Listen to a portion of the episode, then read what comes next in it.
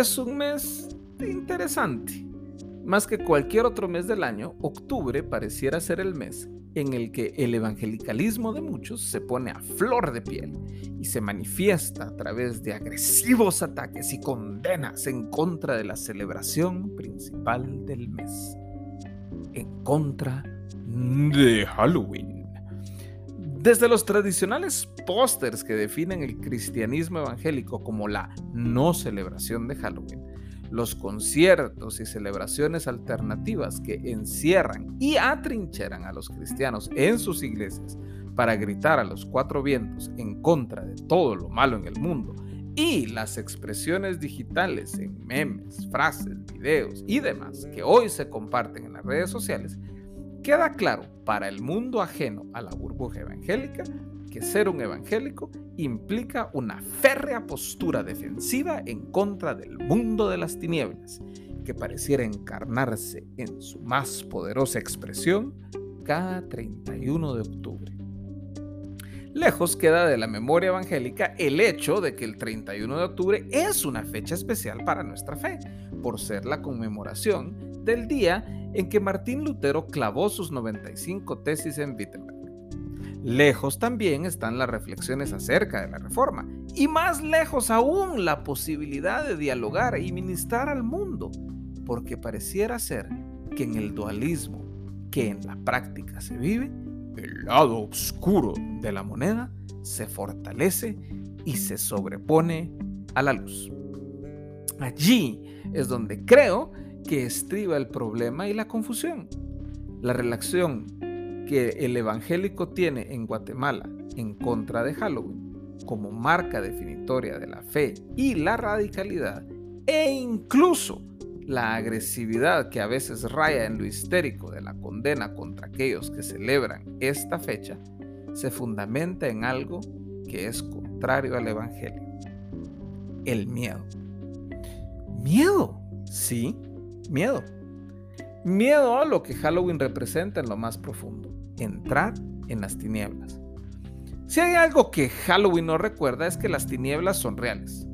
Hay algo adentro de nosotros que responde ante la realidad de un mundo que escapa a nuestro control racional y que revela la realidad de la oscuridad. Los disfraces buscan revelar esta realidad. Es por esto que los más populares tienden a ser los más feos. Quizás es una forma de palear nuestro natural miedo a la muerte y, a través de la parodia, buscar suavizar lo inminente de una realidad de la que ninguno de nosotros escapará. Algún día moriremos. Dentro de nosotros, en lo más profundo de nuestro corazón, sabemos que la muerte no es natural, no fuimos hechos para morir. Y también intuimos, aunque quizá de manera nublada y confusa, que la realidad de la muerte es la consecuencia de que algo no está funcionando como debería en nuestra vida. Es aquí donde no debemos perder de vista la oportunidad que el ambiente cultural nos genera. El cristianismo bíblico, centrado en el Evangelio, es el cristianismo que de manera decidida, intencional y agresiva entra en las tinieblas. Permítanme exponer algunas razones por la cual esto es así. Primero, las tinieblas únicamente se repliegan ante la luz. Lo único que puede hacer que un cuarto que está oscuro ya no esté oscuro es que alguien encienda una luz. Así de sencillo. La Biblia nos enseña que esta luz que dispersa y destruye la oscuridad es Jesús mismo, de acuerdo a Juan capítulo 1 del 4 al 14.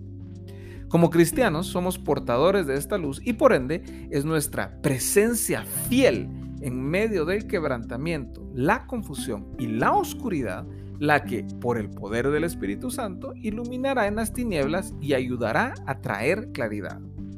El problema es que en estas fechas, como cristianos, nos atrincheramos en nuestras iglesias y tapamos las ventanas de las mismas, ventanas que dejan salir la luz las tapamos con espejos y la luz que puede salir de la iglesia simplemente rebota de un lado a otro dentro de las paredes mientras que la oscuridad permanece intacta. Segundo, Dios prometió caminar con nosotros en medio de las tinieblas. Todos queremos que Dios camine con nosotros. Todos queremos sentir el apoyo y el aliento de Dios que nos da fuerza en la vida. De acuerdo al Salmo 23.4, el lugar donde podemos experimentar eso es en el valle de sombra de muerte, en las tinieblas. En la luz no necesitamos aliento y lamentablemente muchas veces creemos que no necesitamos a Dios. Pero mientras estamos caminando por las tinieblas, podemos tener plena certeza que Dios va con nosotros. Y si Él va con nosotros, entonces hay luz. Y la luz dispersa las tinieblas. Por esa razón debemos tener siempre presente aquel gran lema de la reforma. Post tenebras, lux. Después de las tinieblas, luz. Tercero, la vida cristiana se vive en donde hay tinieblas. El mundo entero está en tinieblas, sea o no sea Halloween. Y es allí donde hemos sido enviados como iglesia a transformar el ambiente y traer la luz del Evangelio. Isaías 58, del 6 al 8, nos muestra que lo que Dios quiere es que vayamos a los lugares más oscuros, a las circunstancias más difíciles y seamos allí la luz que el mundo necesita. Es por eso que el versículo 8 nos dice que la salvación llegará como el amanecer. ¿Qué es el amanecer? Sino el desplazamiento definitivo de las tinieblas de la noche por la luz del sol. Cuarto, la iglesia está llamada a ir a la ofensiva, no a quedarse tímidamente a la defensiva. Halloween es época de vigilias y otras actividades que las iglesias realizan para atrincherarse y alejarse de todo el mal ambiente espiritual que de acuerdo a esta manera de pensar prevalece y se fortalece en este día. Parece que hemos entendido mal lo que Jesús promete acerca de la iglesia en Mateo 16, 18. Jesús aquí no nos dice que la iglesia estará pasiva y a la defensiva de los embates de las puertas del Hades. Una puerta no es un arma ofensiva, sino que es una estructura de defensa. Que las puertas del Hades no prevalezcan contra la iglesia quiere decir que es la iglesia quien ataca y derriba estas puertas y todo porque la iglesia está bien fundamentada. Está fundamentada por la roca que es, de acuerdo al mismo apóstol Pedro, Jesús mismo, según vemos en 1 de Pedro capítulo 2 versos 4 al 6. Y es Jesús quien ha vencido a la muerte, que dicho sea de paso es el tema principal de Halloween y con su retorno le dará su derrota absoluta y final, de acuerdo a 1 de Corintios capítulo 15 versos 21 al 28. Quinto, Halloween no es el final de la historia. Tendemos a quedarnos trabados en la oscuridad de la noche del 31 de octubre, pero se nos olvida que esa oscuridad se acaba y se acaba con el amanecer de un nuevo día, con el amanecer del primero de noviembre. El Día de Todos los Santos, como se le conoce en la tradición de la Iglesia y que quedó marcado a partir del año 835 después de Cristo, es un día especial para la tradición reformada que celebra la vida de quienes nos han precedido en la fe, apuntando a la esperanza de la resurrección y la vida eterna. La noche en la que se quiso celebrar la muerte cede lugar al amanecer de un nuevo día, un día de esperanza y un día de ver hacia el futuro, hacia la eternidad. En muchas maneras, como guatemaltecos celebramos esa esperanza degustando el fiambre y reuniéndonos en familia a recordar a quienes regresaron antes a casa. ¿Qué hacemos entonces? Queda en el fuero interno de cada uno de nosotros tomar la decisión de cómo estar fielmente presentes en nuestras comunidades y decidir cómo mostraremos la luz del Evangelio a un mundo en tinieblas. Evitemos la confrontación poniendo una pared de separación entre nosotros, los que no celebramos, contra ellos, los que sí celebran. Aprendamos a conversar, a dialogar, a ser verdaderos prójimos y vecinos.